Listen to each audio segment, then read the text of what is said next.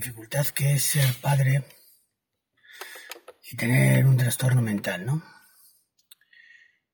Eh, creo que ser padre es la cosa más bonita del mundo. Era una cosa que yo, en un principio, por razones éticas, quería perderme.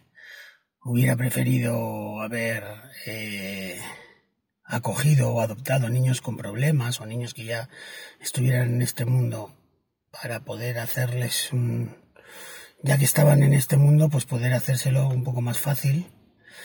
Pero la pareja con la que estaba en aquel momento me dijo que sí, que era, estaba muy bien hacer eso, pero que lo primero que había que hacer, que ella quería hacer, era tener un hijo biológico, por lo que todo, por todo lo que eso significaba.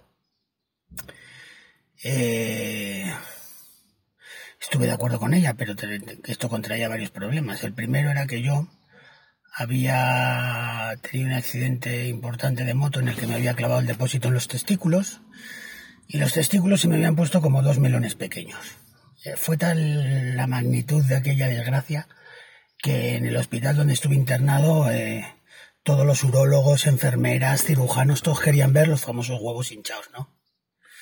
Entonces el urólogo que me trató me dijo, bueno, tú seguramente te habrás quedado te habrás quedado estéril, entonces el momento que tengas que, que quieras tener un hijo, pues tendrás que hacerte las pruebas para ver si tienes espermatozoides, no los tienes, o cómo los tienes, o como tal.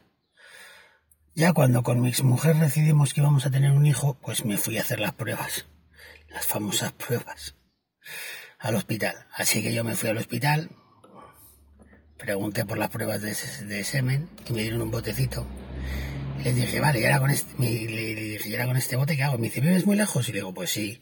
Dice, ¿más de media hora de aquí? Pues yo creo que más, sí, posiblemente con el tráfico que hay y tal. Me dice, bueno, pues si vives a más de media hora de aquí, lo que tienes que hacer es meterte. ¿Ves aquellas puertas? Y dije yo, sí. Dice, pues te metes en esas puertas y allí te lo haces. Yo pensé que aquellas puertas serían un, un sitio donde habría un par de revistillas, un algo para estimularte, de manera que, que pudieras ahí masturbarte y meter el semen en el, en el botecito. Pues no. Eran los cuartos de baño. Entonces tú te metías en un cubículo y ahí hacías lo que podías para ingeniártelas y conseguir eyacular en el botecito, en el mini botecito que te habían dado. Todo esto con el trasiego que hay en un cuarto de baño de un gran hospital de este país, sobre todo de la capital, de Madrid.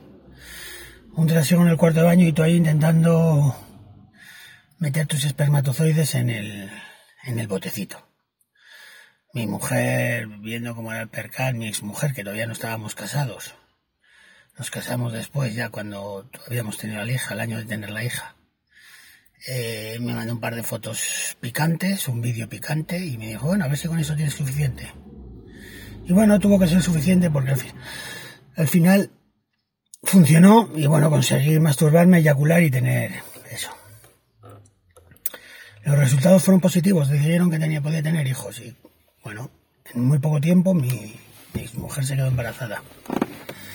Se quedó embarazada que recuerdo tan bien el día que, descubrí, bueno, me dijo, oye, he tenido una pérdida, he tenido una pérdida, eh, puede que esté embarazada, pues bueno, vamos a comprar la prueba del, del embarazo. Fuimos a comprar una y no teníamos claro. Compramos otra no lo teníamos claro. Ya compramos una que ponía si estabas embarazado, de cuánto tiempo, de qué meses, días y no sé qué, o sea, todo allí.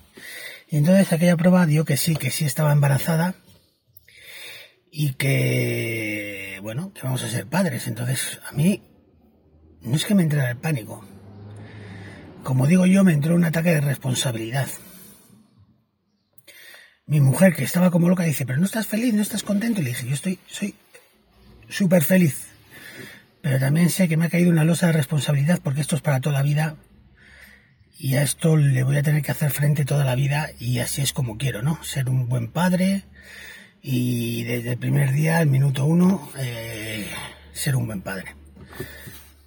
Tengo que reconocer que por mi trabajo y por yo no soy millonario y, y trabajo, he trabajado siempre mucho en precario. Sobre todo en aquellos momentos, ahora ya tengo un contrato fijo, pero en aquel momento trabajaba en precario y no pude acompañar mucho a mi mujer a las pruebas y a todo lo que yo quisiera, al, dolor por parto ese, a las clases del dolor, del parto sin dolor. Pero y además sentía una cosa, cuando la veía tan hinchada y cómo se movía el bebé por dentro y se, se, veía la mano así, me daba incluso grima, ¿no? No pude hacer el amor con mi mujer eh, por un mal chiste que hay sobre un hombre que hace el amor con una embarazada. No lo quiero contar aquí porque es un chiste de muy mal gusto, entonces no voy a contarlo. Eh, pero a mí todo eso me tenía obsesionado y durante esos nueve meses eh, no pude hacer amor con mi mujer. Luego llegó la niña y fue mi mujer la que no podía hacer el amor conmigo. Primero porque le dolía los puntos que le habían puesto en la vagina, después era porque había perdido el apetito sexual y al final pues no hicimos el amor en siete años. Siete años se dice rápido, ¿eh? pero siete años sin hacer el amor son muchos años. Eh... Bueno, recuerdo que el embarazo fue un embarazo normal, todo bastante bien. y ya llegó el día en que nació la niña. Ese día sí lo recuerdo como, y no se me olvidará nada de aquel día y cómo fue la mayoría de las cosas. No dormía aquella noche, porque a nosotros nos dejaron durmiendo en el paritorio, no nos llevaron a una habitación. Pero recuerdo ya que ya cuando se te fue todo el mundo, la niña la dejaron en la cunita, ya mi mujer, mi, mi novia en aquel momento se quedó dormida. Fue un momento, me quité la camiseta, porque me habían dicho que el contacto piel con piel era bueno con los niños, con los bebés. Y ya pude tener a la niña solo para mí. Fue un momento mágico. Me acuerdo que mi hija me miraba, porque me miraba y no es verdad que los niños nazcan con los, ojos cerrados, la mía por lo menos los tenía abiertos. Y me miraba con una cara desconcertada diciendo, ¿quién es este? Y yo le hablaba con cariño diciéndole que era su padre, que le iba a querer muchísimo, que me había comprometido a, su felicidad. Y ella seguía mirándome diciendo, ¿quién será el panoli este que me está hablando? No sé de qué me habla. Pero bueno, ahí entró nuestro primer contacto padre-hija, que eh, con el tiempo mi mujer consiguió por medio de por medio de unos contactos que yo tenía que le hicieran pasaron los cuatro meses de de maternidad y ella no podía separarse de la niña pero la niña ya iba a la, a la, guardería entonces por unos contactos que yo tuve conseguimos que ella eh, contratarla tres meses y que después cobrar el paro durante dos años. Dos años que estuvo escribiendo una serie de cosas, sobre todo un, un guion para una película que ella tenía en mente, mientras yo me ocupaba de la niña, de llevarla, traerla al colegio, mientras tanto yo te seguía trabajando en mis trabajos precarios en colegios, que eran pues por las mañanas los primeros del cole, a mediodía el, colegio, o sea, el, el el recreo del mediodía y por la tarde las actividades extraescolares, ese era mi trabajo. Y ella pues estaba en casa con la niña. Ah, y luego trabajaba los fines de semana en un centro de acogida para personas sin hogar, pues para sacarme un extra. Y ella estaba de baja. Eh, yo me hacía casi cargo de la niña en todos los sentidos, dormía, la niña dormía siempre encima mía y nos quedábamos los dos dormidos, ella en mi tripa y yo entraba el sueño, claro, y me quedaba dormido. Ya mi mujer empezó a decir que si no estaba con ella, que si... Pero claro, ella no... Ella lo que hacía era dejar a la niña con su padre, con un teléfono, que el padre le contara cuentos, pero la niña nunca le hacía caso. Si la niña se despertaba por la noche, era yo el que me levantaba y la llevaba a la campana de la cocina, porque nos habían dicho que eso relajaba mucho a los niños y se quedaban dormidos, y bueno, así era algunas veces, otras no, pero muchas veces sí. Mm, mi mujer empezó a tener problemas con mi madre. Llegaron a tal los problemas en que mi mujer eh, denunció a mi madre por maltrato.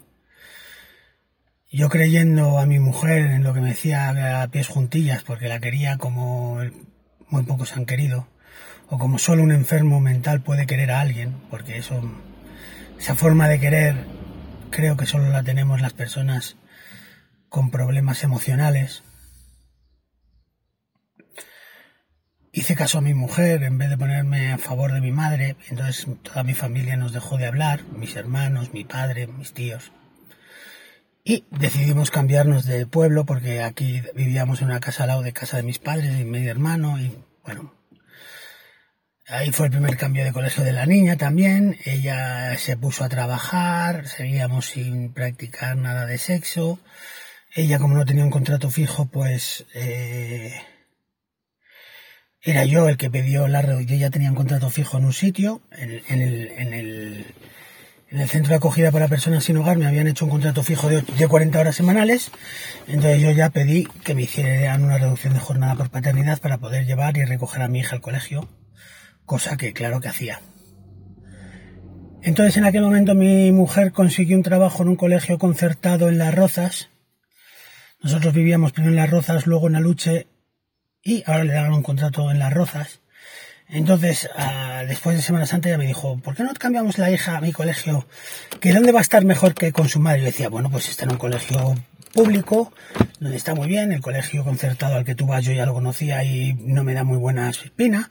Que sí, hombre, que sí, con una compañera de trabajo que era directora de infantil me dijo, ¿dónde va a estar mejor tu hija que con su mujer? Bueno, además, mi mujer no tenía contrato fijo, entonces yo además es que tú no tienes contrato fijo ahí, seguro que me lo van a dar porque ya me lo han dicho, seguro me lo van a dar, seguro me lo van a dar. Bueno, como hombre cariñoso y confiado de su mujer, cambié a mi hija de, de colegio. Y ahí empezaron todos los problemas con mi hija. Al año siguiente a mi mujer no le renovaron. Cuando le dijeron que no le renovaban el contrato, eh, ya habían pasado la, temporada de matriculación de los niños en los colegios, por lo tanto mi hija se tenía que quedar en el siguiente curso en ese colegio. Mi mujer no tenía trabajo. Y yo tenía la reducción de jornada para poder llevar y traer a la niña al colegio. Bueno, mi mujer encuentra trabajo precario.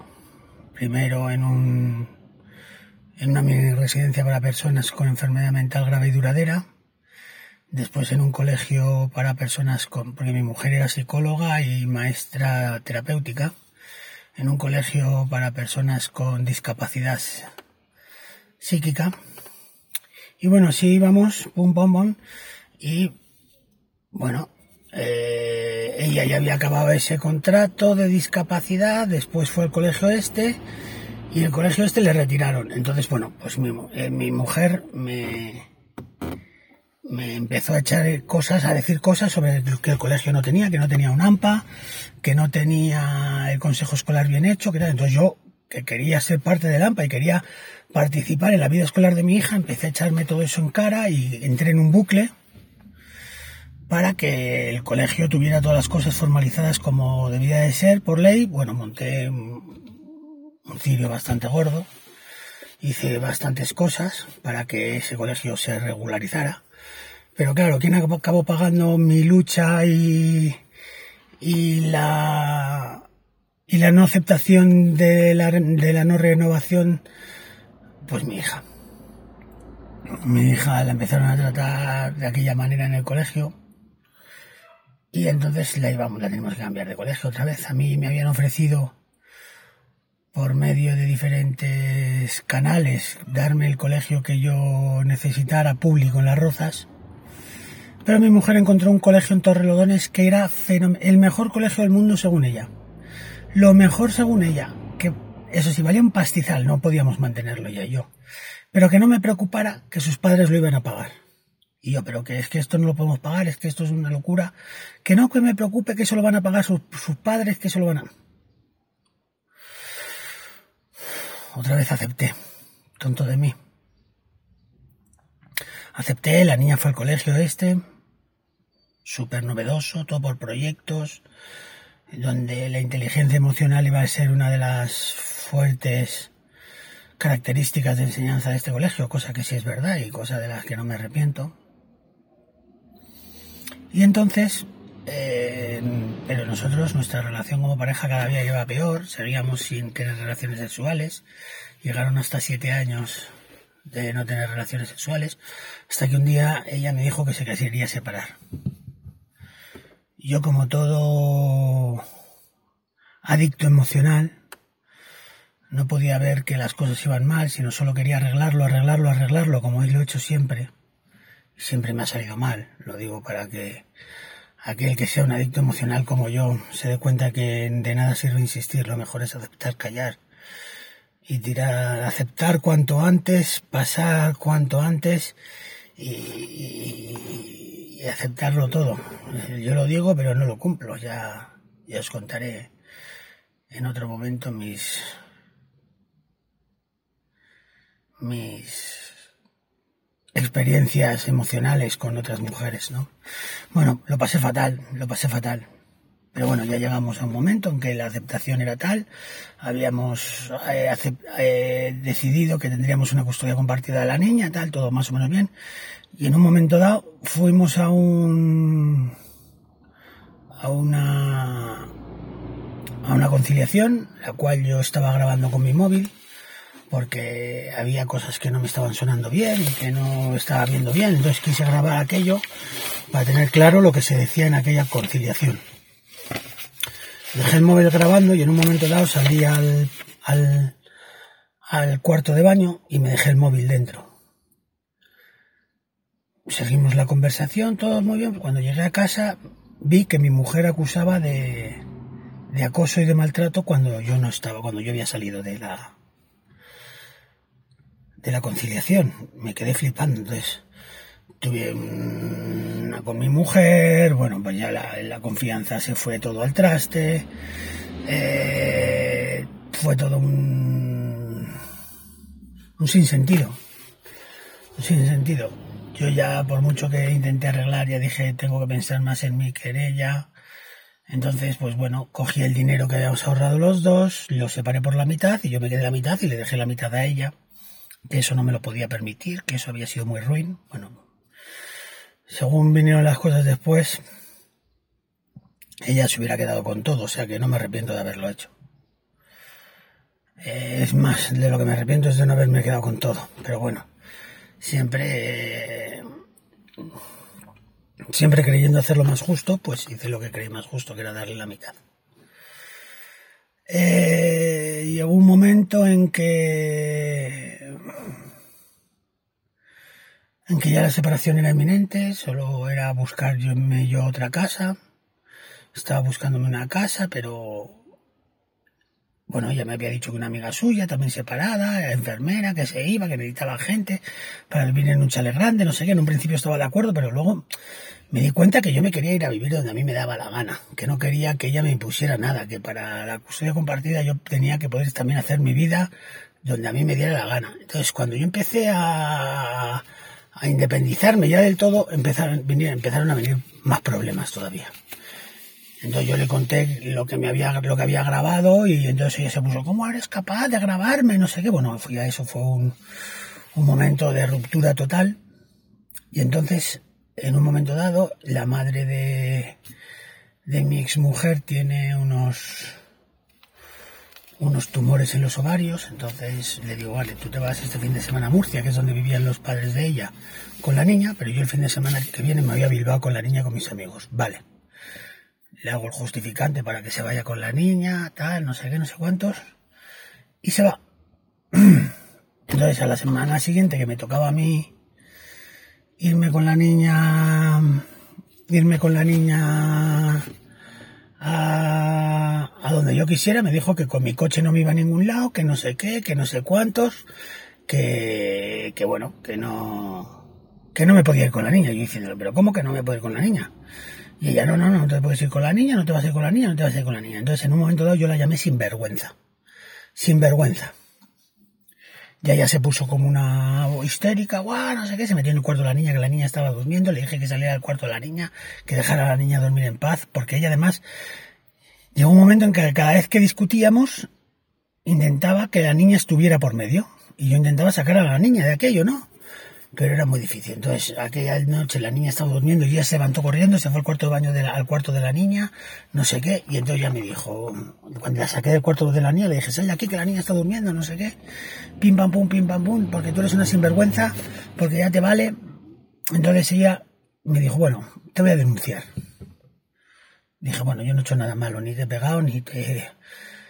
Bueno, resulta que por llamar sinvergüenza a tu mujer o a tu pareja, por la ley de violencia de género, por la ley general de violencia de género, eh, eso se llama injurias leves en el ámbito en el ámbito familiar y te cae un mes de alejamiento cinco días de trabajo a la comunidad, que la jueza me dijo que como hacía mucho trabajo a la comunidad, porque yo soy voluntario en varias asociaciones, he sido voluntario en varias asociaciones, eh, me los cambiaba por cinco días de arresto domiciliario.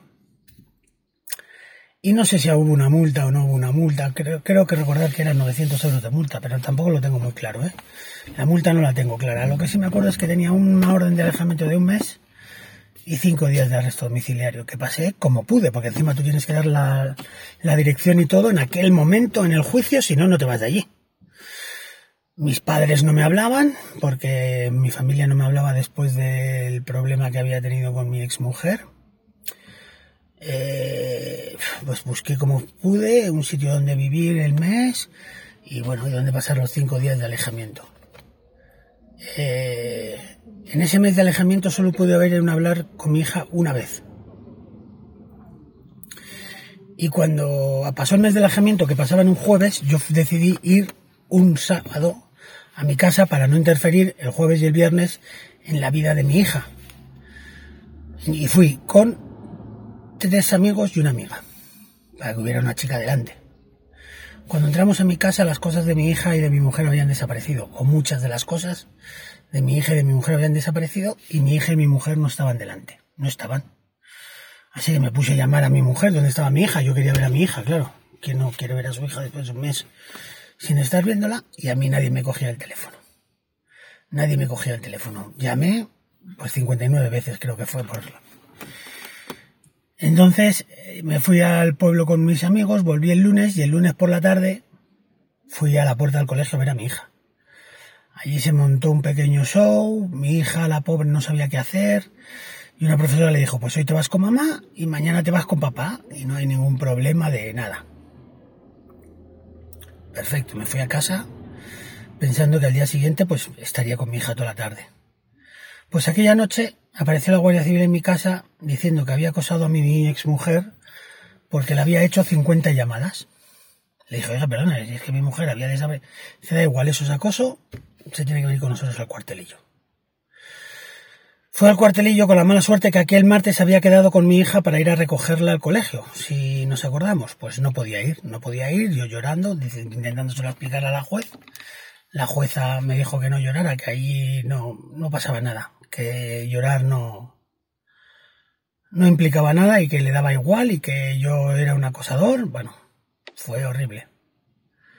No, yo le dije que no, que yo lo que quería era ver a mi hija y que si mi hija había desaparecido, que cuántas llamadas haría ella si su mujer, si, si de repente su hija desaparecía.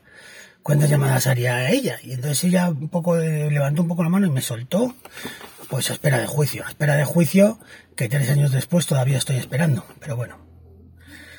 Entonces me fui a ver a mi hija porque tenía clases de teatro y me fui a la entrada de teatro y le dije que no había podido, que había estado en la cárcel, porque había estado en el calabozo. ¿Cómo le vas a explicar calabozo, cárcel? Y que no había podido ir a recogerla, que lo sentía mucho, que no había cumplido mi palabra, pero que... que... bueno, que ahí estaba para verla y que estaría también a la salida de teatro para estar un ratito con ella. Cosa que me permitieron.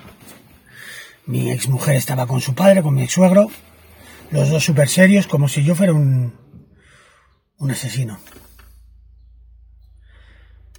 Eh, después de aquello yo fui al colegio varias veces a estar con mi hija en la puerta del colegio un ratito, el ratito que se me permitía, hasta que un día de estos ella me dijo, mi, mi ex mujer me dijo que si seguía yendo a la puerta del colegio me iba a volver a denunciar por, por acoso.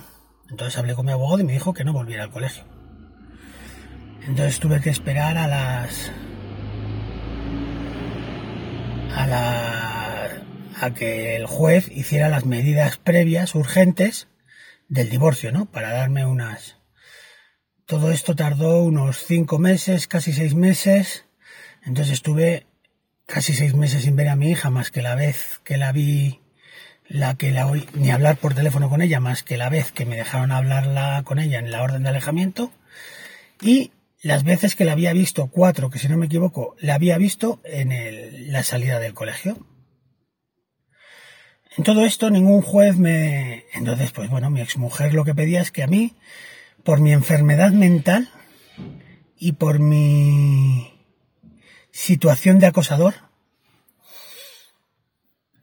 no se me permitiera ver a mi hija más que en un punto de encuentro familiar esos puntos de encuentro que están saturados y para cuando te dan cita pues te han pasado años sin ver a tu hija. La jueza, gracias a Dios, no le hizo mucho caso, me dio la mitad de las vacaciones, los miércoles y la mitad de los fines de semana. Yo pedía la custodia compartida, ya que yo había reducido mi jornada laboral por estar con mi hija, llevarla, traerla al colegio. Me hacía cargo de mi hija, pero eso no sirvió de nada porque no eres mujer no eres mujer y encima tienes una enfermedad mental, entonces vete tú a saber lo que puedes hacer, ¿vale?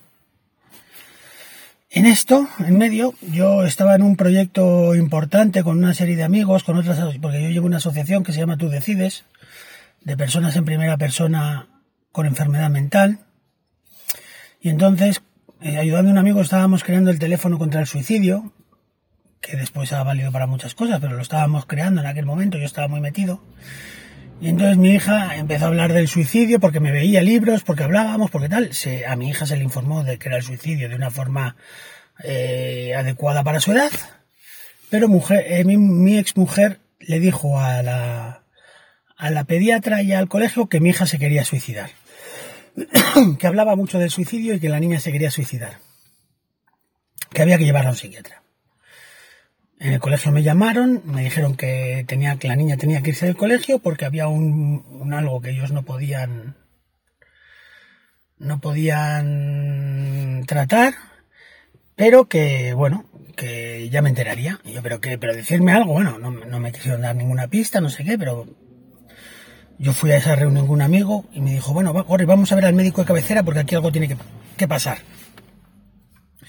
Fuimos a ver a la médico de cabecera de mi hija y entonces ella me dijo que mi hija hablaba del... que con siete años la niña hablaba del suicidio como una cosa muy normal y que eso no era normal. Entonces yo le dije, pero usted sabe a qué me dedico yo y me dijo, no.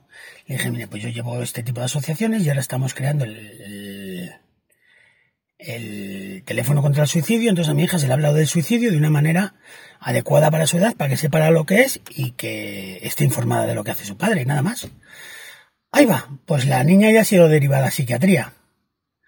Digo, bueno, pues usted verá, dígale al psiquiatra lo que es, porque mi hija no es lo que no, quiere suicidarse, lo que quiere es enseñar a los demás niños una cosa nueva que ha entendido, que, que ha aprendido. Nada más. Porque entonces después fui al colegio y les dije, esto con una derivación a psiquiatría, ustedes quieren echar a la niña al colegio, ni siquiera con un diagnóstico. Y todo porque la niña habla con sus amigos de suicidio. Y la niña ha aprendido una cosa nueva y la habla con sus amigos, como cualquier niño nuevo que aprende una cosa nueva. Entonces yo no sé cómo en un colegio tan... Bueno, tuve mi problema con el colegio, el cual solucioné y el problema con la con el médico que mandó a la, a la niña a a psiquiatría y desde psiquiatría dijeron que la niña no tenía ninguna patología, que estaba perfectamente tal. Se denunció eso ante el juez, pero la juez no hizo nada, le dio igual. Es más, mi mujer está llevando a una a mi hija a una psicóloga de violencia de género sin mi permiso y aquí no pasa nada. Con el tiempo conseguimos el divorcio y ella quería volver a cambiar a la niña de colegio, quería cambiar a la niña al colegio donde ella trabajaba. Yo claro, después de que sus padres y ella me se habían comprometido a que no había cambio de más cambios de colegio, me negué. ¿Qué ha pasado? Que entonces los padres dejaron de pagar el colegio. Mi exmujer intentó por medio de unos emails decir al colegio que si echaban a la niña del colegio por impago, ella pagaba los meses que quedaban por impagar, más los dos meses de penalización porque ella quería llevar a la niña al colegio donde ella estaba trabajando, pero había una orden judicial que no le permitía llevar a la niña a su colegio. Y yo mientras tanto diciendo que no, que mi hija había empezado una pedagogía súper especial, que todo el mundo sabía que se habían, eh, eh, que se habían, que se habían, que tanto sus padres como ella me habían asegurado que la niña no iba a tener cambio de colegio, ¿por qué iba a tener cambio de colegio? Los que tenían que pagar eran ellos. Pues bueno, el otro, entre pitos y flautas, pues tengo un pendiente, un juicio por acoso a mi ex mujer, porque como se había llevado a la mi hija no llamar 50 veces y desaparece tu hija, parece ser que es acoso. Además después ahí metió más cosas de que si los vídeos, teníamos un vídeo sexual, además de los vídeos que me había mandado el día que yo había tenido que ir a hacerme la prueba de tal, de que yo le había amenazado con publicarlos cuando no es verdad, eh, que además yo tenía una enfermedad mental muy grave y que no me podía hacer cargo de mi hija cuando me he hecho cargo de, mi hija toda la vida, el, lo de este señor es un enfermo mental, estoy cansado de oírlo, cuando yo siempre he sido capaz de hacerme cargo de mi hija y es más, me sigo haciendo cargo de ella. Estoy cansado de que lleguemos a acuerdos y que cuando a ella le da igual porque prefiere otra cosa, unilateralmente lo rompe y, no por el bien de mi hija, sino por su propio bien. Ya lo ha dicho la jueza en la última, el jueves pasado, el jueves 22 de abril del 2021 que mi hija, con, que mi, la jueza tuvo una, una entrevista con mi hija en que mi hija estaba manipulada para decir ciertas cosas para ir al colegio de mi mujer, pero claro, yo no puedo pagar el colegio en donde estará mi hija, pues entonces hay que cambiarla de colegio porque la palabra y el compromiso al que llegaron sus abuelos y su madre delante de una jueza no vale para nada. Entonces, o dejo que mi hija vaya al colegio de su madre y su madre se salga con la suya, o hago que mi hija vaya a un colegio público porque yo, según la jueza, aunque tengo un dinero ahorrado para pagar esto, yo no tengo la capacidad económica para pagar el colegio y la pensión de la madre. Y ella puede hacer cosas del colegio, pero no puede tocar mi pensión. O sea, no te ponen un juez que pueda actuar en todos los ámbitos, sino te ponen un juez que solo pueden invitar en el, en el, en el esto escolar. Si yo pago el colegio, a mi mujer no le pueden reducir la pensión ese mismo juez. Ya tendría que ir al otro juez a que me reduzca la pensión. O sea, en vez de tener un juez para todo, tienes cinco jueces diferentes que cada uno decide sobre una cosa. Entonces, eh, estoy en una situación en la que no sé dónde, en qué colegio va a acabar mi hija, que está en un colegio de los más de pedagogía más extrañas de toda España, viviendo aquí en Madrid, imaginaos los colegios que tiene que haber, y este es un colegio de pedagogía estadounidense, eh, basada en proyectos, con parte Montessori, con, bueno, y mi hija tiene que salir de ese colegio para enfrentarse sin deberes, sin trabajos para casa, todo trabajos por proyectos, con ayudas, con, con amigos, con tal, con música, con una, con una educación emocional muy potente, pero eh, todo esto en contra de pues otra serie de asignaturas que en teoría no son curriculares, pero que sean en otros colegios para fomentar que vayan avanzados en secundaria y cosas así como pueden ser sociales, matemáticas, dan lo justo de matemáticas, lo justo de lengua, lo que pide el currículum solo. No, no, no van más allá, cuando otros colegios siempre intentan ir más allá. Entonces, eh, no sé dónde va a ir mi hija el año que viene. No sé quién va a pagar la, lo que debemos al colegio de este año. Eh, mi hija vive en Móstoles, que es al lado de donde en Moratalaz, que es al lado de donde tiene el trabajo su madre, pero su madre no se cambió allí porque ella tenía al lado del trabajo, sino porque era mejor para mi hija, según dice ella. Y yo, que soy un enfermo mental, lo que me entra es un un desajuste emocional en el que solo me apetece llorar y llorar. Además, todo esto se ha mezclado en, en que me ha dejado mi novia, en que en que veo que, que, que las, las, los compromisos que adquirimos no los cumplimos, que me ha hecho volver a explotar. Ya sé que me estoy alargando un poco, pero esa es la situación que ha hecho que, que mi cabeza vuelva a, primero a ponerse muy muy triste y a llorar, ¿no? Es mi primera reacción, no, no parar de llorar durante varios días y luego a enfadarse. A enfadarse tanto que sería capaz de hacer muchas tonterías que no voy a hacer, claro. Tonterías, eh, no me refiero a hacer daño a nadie, ¿eh? nunca es daño a nadie, es siempre tonterías hacia mí, hacia hacia por qué siempre estás igual, reprochándome, eh, cómo has llegado a esto, cómo es que siempre acabas en una situación jodida cuando has intentado todo lo posible hacerlo mejor.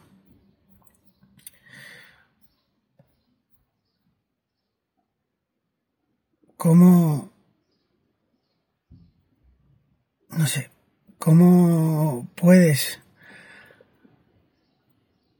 ayudar a tanta gente en las asociaciones en las que estás, que estoy en, en unas ahora sobre todo, que se llama Tú decides, pero no puedo ayudarme a mí mismo a salir de los agujeros?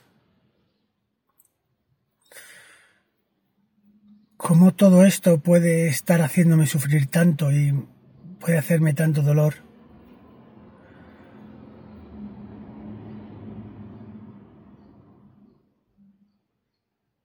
Me pregunto si la medicación de verdad sirve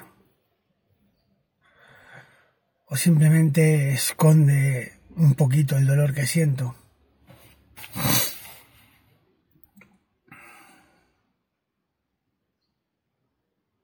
Me siento estafado, me siento engañado.